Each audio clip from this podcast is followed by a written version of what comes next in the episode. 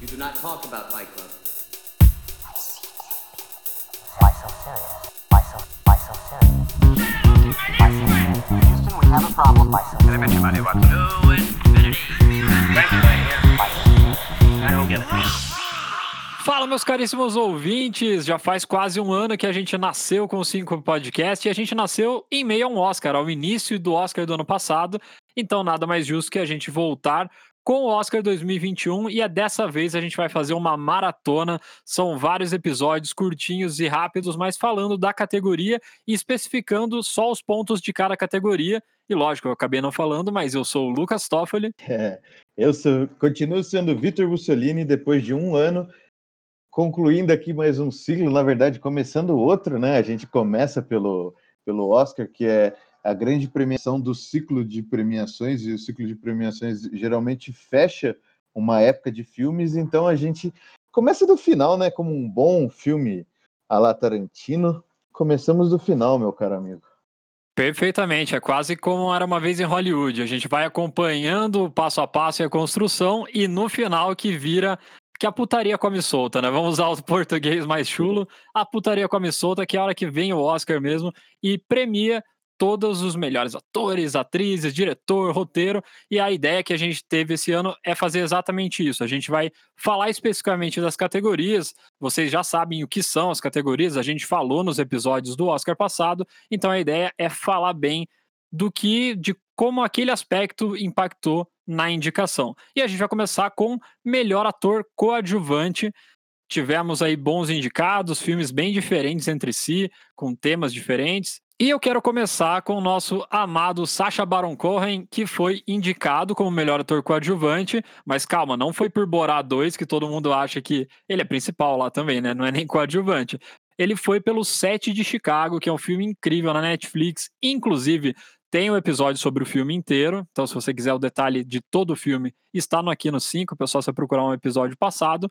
Mas no set de Chicago eu acho que ele é fundamental, cara, para a atuação dele. Ele tem aquele tom um pouco sarcástico que ele provoca o juiz e que ele realmente tá levando aquela parada numa boa, né? Na medida da, do possível, ele tenta levar numa boa, porque ele tem muita confiança na ideologia dele, no que ele está representando naquele tribunal. Então, ele também antagoniza muito bem com o personagem do Ed Redmayne, que são basicamente rivais, mas nesse momento, no julgamento do filme, eles estão do mesmo lado. E ele também tem várias vários momentos do filme que ele comenta sobre coisas, que ele faz algumas metáforas e um que eu falei no episódio também do filme, que ele compara como que ele faz e como que ele quer ser lembrado ali por todo mundo que viu o júri acontecer e viu as ações como elas aconteceram. Então eu acho que, cara, ele muito merecido essa indicação. O elenco todo é muito bom, mas ele realmente se destaca ali no papel de ator coadjuvante. A gente comentou no episódio, é bacana ver o Sasha fazendo um papel histórico, né, de um personagem real, em vez de fazer um, um personagem que ele escreve geralmente, como foi em Borat, o Ditador e outros filmes dele. Então foi bem bacana ver isso aí. A gente teve, tem mais comentários mais aprofundados do, do desse filme nesse episódio. Continuando a lista, uma coisa bem é, interessante que aconteceu, a gente teve dois atores do mesmo filme, isso até é estranho, ninguém entende muito bem por que isso aconteceu. Dois atores é, que eu consideraria pelo menos um deles como principal, mas os dois entraram como coadjuvante nessa nessa lista. Os dois atores são do filme Judas e o Messias Negro. É, um deles é o Daniel Kaluuya e o outro é o Lakeith Saintfield. São ambos ótimos atores. O Daniel Kaluuya você deve conhecer do filme Corra e o Lakeith você conhece do, da série Atlanta, muito boa também. É, o Daniel faz um papel também. Os dois fazem um papel, um papel histórico, né? Então são atuações baseadas em pessoas reais. Isso é muito bacana de assistir. Como eu falei do Chacha, é uma coisa diferente de um ator fazer um papel, um personagem que ele tem que criar dentro. O trabalho dele é a criação, e outro que é também, de certa forma, uma criação, mas baseada numa coisa que já existe, né?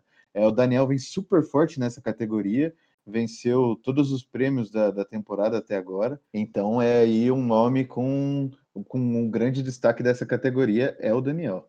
Ele tem aparecido em vários filmes mesmo depois do Corra, né? Ele ganhou muita Notoriedade. Muito bem, notoriedade depois do Corra. E o Laki, se você não lembra dele, ele participa no Corra também. Ele é o cara que tá lá hipnotizadão.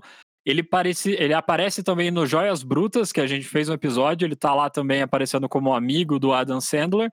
Então ele também trabalhou junto, né? No, no Corro, os dois trabalharam, e no Judas e o Messias Negro também. Então essa dobradinha aí funcionou. E concordo com o Victor, não consigo entender porque, como que pode ser indicado dois atores coadjuvantes no mesmo filme se não ter um protagonista necessariamente, né? Então é um pouquinho esquisito, mas o Oscar tem dessas, né, meus amigos? A gente não entende, não entende tudo que eles fazem ou como eles conseguem pensar nessas categorias.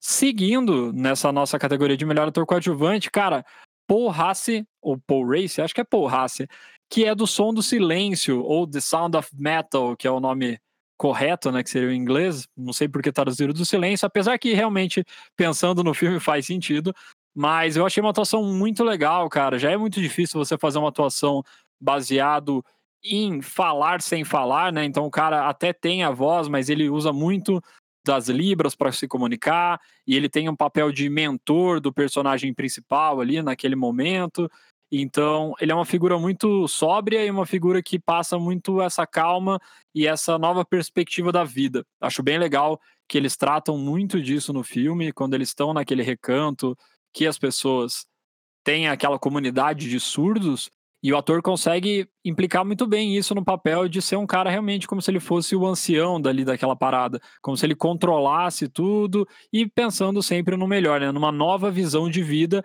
que é até o que ele fala pro personagem principal, né? A gente não trata aqui surdez como uma deficiência, é uma nova forma de vida, um jeito que a gente lida com, com o que a vida entrega pra gente. Então acho que ele faz muito bem esse contraponto ao personagem do Riz Ahmed, que a gente vai falar daqui a pouquinho, mas ele contra, faz um contraponto muito bom e eu gostei bastante da atuação dele também. Muito interessante o trabalho desse ator, porque ele não é surdo na vida real, mas uma curiosidade é que os pais dele são, então ele teve esse esse esse material, né? A vida dele cresceu com os parentes para poder trabalhar em cima e fez, entregou um papel muito, um personagem muito bom. Eu gosto muito do personagem dele e da, dos fatos que você trouxe dele, dele não deixar o, o personagem do Riz voltar e todo aquele, todo aquele assunto. É um filme que vale a pena ver. E para fechar a categoria, mais um ator fazendo um personagem histórico é o Lazy Odom Jr. fazendo o personagem do Sam Cooke. Sam Cooke é um cantor é, era um cantor, na verdade, é um dos personagens do filme Uma Noite em Miami. O filme é só baseado em, em um, um, um, acontecimento, não trata tudo de fato, então eles tiveram espaço para, mesmo tendo todos os atores tendo personagens históricos, tiveram espaço para criar em cima, né, no diálogo que eles apresentam entre eles e tal. Então é bem interessante como ele teve essas, esses dois lados de se basear num cantor que é bem conhecido do imaginário do americano, então os trejeitos, o jeito como ele se movimenta, o jeito como ele, ele fala, o Leslie teve que é, buscar, né, para de certa forma fazer igual, só que as outras coisas, a forma como ele se comporta naquela noite e as opiniões dele que não, não eram de certa forma públicas assim, né, são o posicionamento do personagem é, a gente conhece por biografias ou por pessoas que conheciam ele, então o ator teve que criar em cima dessa parte. Muito interessante esse papel. Acho que isso é o maior desafio do papel mesmo, né? Que você tem uma figura histórica que você tem que representar e ao mesmo tempo, como você falou, a liberdade de algumas falas, de alguns comportamentos, porque é uma história mista, né? Entre coisas que realmente aconteceram, personagens que existiram e a ficção pensada ali para esse filme. Então realmente é um desafio bem interessante que o Leslie fez muito bem. E esse ano a gente faz um pouquinho diferente. Eu vou falar que quem a gente. A gente tem meio que um consenso, porque todo mundo acaba entrando no consenso do possível ganhador pelas outras premiações. Pelo Sindicato dos Artistas, dos atores de lá de Hollywood, também pelo Golden Globe. Então tem muitas premiações que já meio que indicam. A gente imagina então que o Daniel Kaluuya vá vencer essa premiação. Mas a gente gosta sempre de falar quem a gente gostaria que vencesse. E eu realmente acho que o Sacha Baron Cohen fez muito bem o site de Chicago. Eu gosto muito do filme e acho que ele é fundamental para o sucesso do filme também. Então, na minha humilde opinião, eu gostaria que ele ganhasse. E você, Vitor? Eu concordo. O personagem dele é muito, muito cativante e, e ele conseguiu aparecer. O Sasha consegue aparecer, mesmo fazendo um cara tão é, recorrente nos Estados Unidos, uma imagem que Eles sabem quem é, sabem como o cara se comporta, e o Sacha consegue representar e ainda existir dentro do papel. Então, achei que foi um bom trabalho dele. E é legal que, apesar de ser comédia, eu não vejo um vínculo direto com o Borá. Acho que ele descaracterizou bem os personagens cômicos que ele já fez para dar vida a um personagem único, que é o personagem que ele faz aí no set de Chicago. Mas vamos passar então para melhor ator, saindo do coadjuvante, indo para o melhor ator. E aqui, meu amigo, só tem fera. Já diria Falso Silva, só tem fera, bicho. Porque essa categoria tá complicadíssima, cara. É muito ator bom. E eu vou descartar, vou, vou até já falar e já descartar dois caras que não vão ganhar. Por alguns motivos que eu imagino. Um é o Gary Oldman, por Mank. Ele foi muito bem de novo, mas ele já ganhou pelo Destino de uma Nação, não faz tanto tempo assim. Ele é um cara que tá renomado, manda muito, mas também não ganhou nenhuma premiação entre esses, essas outras premiações que eu comentei. Então eu acho que ele não tá na corrida, não acredito que ele ganhe. E o Steve Yeun, do Minari, também acho que ele não ganha, cara. Eu, eu não gosto do filme, já vou dar um spoiler aqui sobre a minha opinião do filme. Não me tocou muito, eu não achei ele tão comovente assim, como eu vi que algumas pessoas sentiram, né? Tiveram essas sensações. E eu achei que ele fez um papel legal, cara, mas ao mesmo tempo que ele atuou bem, eu acho que foi uma atuação boa, eu acho que ele foi muito antipático. Pelo menos para mim, como eu falei que o filme não funcionou muito bem, o personagem principal também não funciona bem para mim. Eu não consigo me importar com ele, não consigo sentir as dores que ele tem, das perdas. Eu acho ele extremamente antipático. Ele é um cara meio arrogante, meio bruto, e isso me deixou meio com um ranço do cara, sabe? Eu não consegui conectar e ficar sofrendo por ele, diferente de outros caras que estão nessa lista aqui que a gente já vai falar. Então, eu descartaria de cara esses dois, eu não acho que eles têm chance de ganhar essa categoria. É, o que deixa a gente com o Hopkins, com o filme Meu Pai, o Riz Hamed no Som do Silêncio e o Chadwick Boseman. Como o Lucas estava falando, é, olhando as outras premiações, né, os que ele comentou, o BAFTA, o Critics Awards, todas as outras dessa, dessas que antecedem o Oscar, é, o Chadwick vem ganhando todas, com exceção do BAFTA, que foi esses dias que o Hopkins levou, então a gente acha que ele também vai levar o Oscar, um Oscar póstumo, né? Que é daria homenagem a um ator que faleceu ano passado. É realmente um papel muito bom. Eu acho que ele estaria muito forte nessa categoria sem o peso da, da perda dele. Ele, ele manda muito bem nesse filme. O filme talvez não seja tão bom quanto a atuação dele. Ele manda muito bem.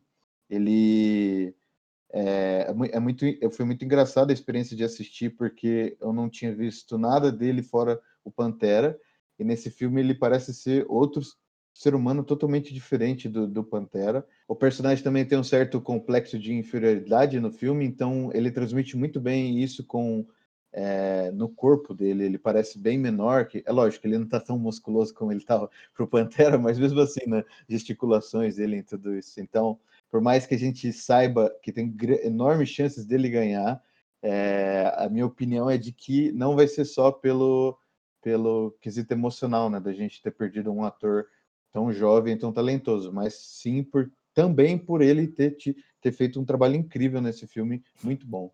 É, o Oscar ele costuma fazer isso de homenagens póstumas. A gente vai lembrar aqui da mais famosa entre elas, o Heath Ledger, que ganhou pelo papel do Coringa. Como o Victor bem destacou, cara, o cara não vai ganhar porque ele morreu. Não é isso, não é simples assim. Ele vai ter uma homenagem com certeza pelo fato de ter ido muito jovem, dele ter feito Pantera Negra, que foi muito representativo, que mudou muito o patamar de filme de heróis até dentro da, do cinema atual, né? Foi uma representatividade muito legal que ele conseguiu passar. E ele é um ator muito foda e consegue fazer um puta papel também nesse filme. Então, ele vai ganhar merecidamente. Eu ainda fico um pouco dividido, porque, falando um pouquinho só do Riz Ahmed, para não deixar passar batido, cara, eu adorei o Som do Silêncio, achei o filme muito bom e a atuação dele é o fio condutor do filme inteiro. Diferente do que eu falei do cara do Minari, eu senti a angústia dele, cara. Toda hora, ainda, ainda que o filme fez uma coisa de mudar e colocar a gente na perspectiva dele em vários momentos, né, inclusive do áudio, a gente consegue sentir toda a angústia do cara, todo o desespero, toda a ânsia dele por conseguir juntar grana e fazer tudo e conseguir voltar a ouvir a, até a, a, parte que ele começa a ignorar o que os outros falam, né? Porque o médico fala que ele nunca vai voltar a ouvir igual ele ouvia e ele meio que ignora. Não, tem um jeito de fazer, então vamos fazer. E eu acho que essa pressa também pela cura, essa busca pela cura e essa ansiedade, ele consegue passar completamente. Então foi, cara, fantástico. É uma pena que ele esteja nesse ano, que eu acho que ele não vai conseguir ganhar mesmo, mas é merecidíssima indicação e em vários outros anos eu garantiria que ele ganharia a estatueta. E a diferença para mim entre o Anthony Hopkins e o Chad Boseman, nesse específico, nessa categoria, nesses filmes, é que os dois filmes são baseados em peças de teatro. E aí, para mim, é o que pegaria, se eu fosse decidir né, o vencedor, o que pega para mim é exatamente a parte teatral. Eu acho que apesar dos dois virem dessas peças de teatro, o Chadwick Boseman ficou com um pouquinho da, da, do peso caricato do teatro, que é um pouco mais exagerado, que é uma fala um pouco mais aberta, que é cheia de discursos. Isso é característico do teatro e acabou naturalmente passando para o filme. Então isso não deixa a atuação pior, pelo amor de Deus, a atuação é excelente mas ele tem esse quê de teatro. O Anthony Hopkins, por sua vez, eu não acho que é nada teatral a interpretação dele.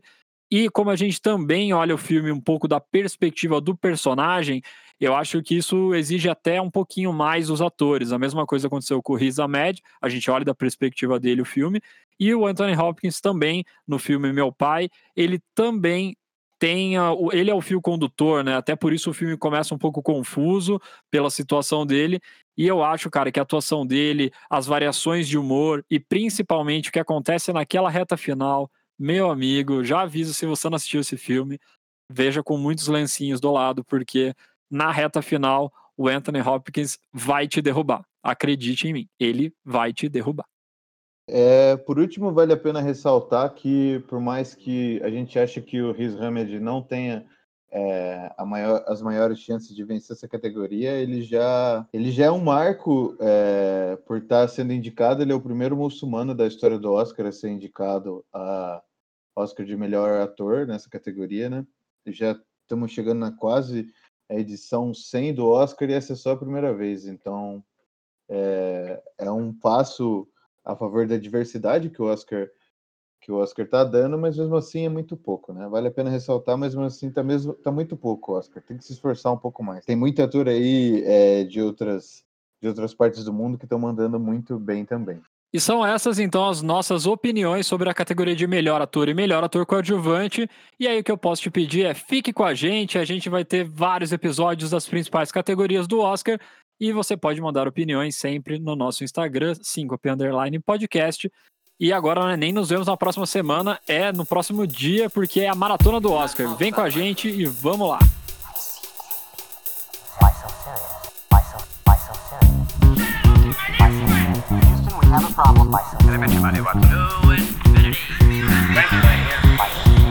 I don't get it.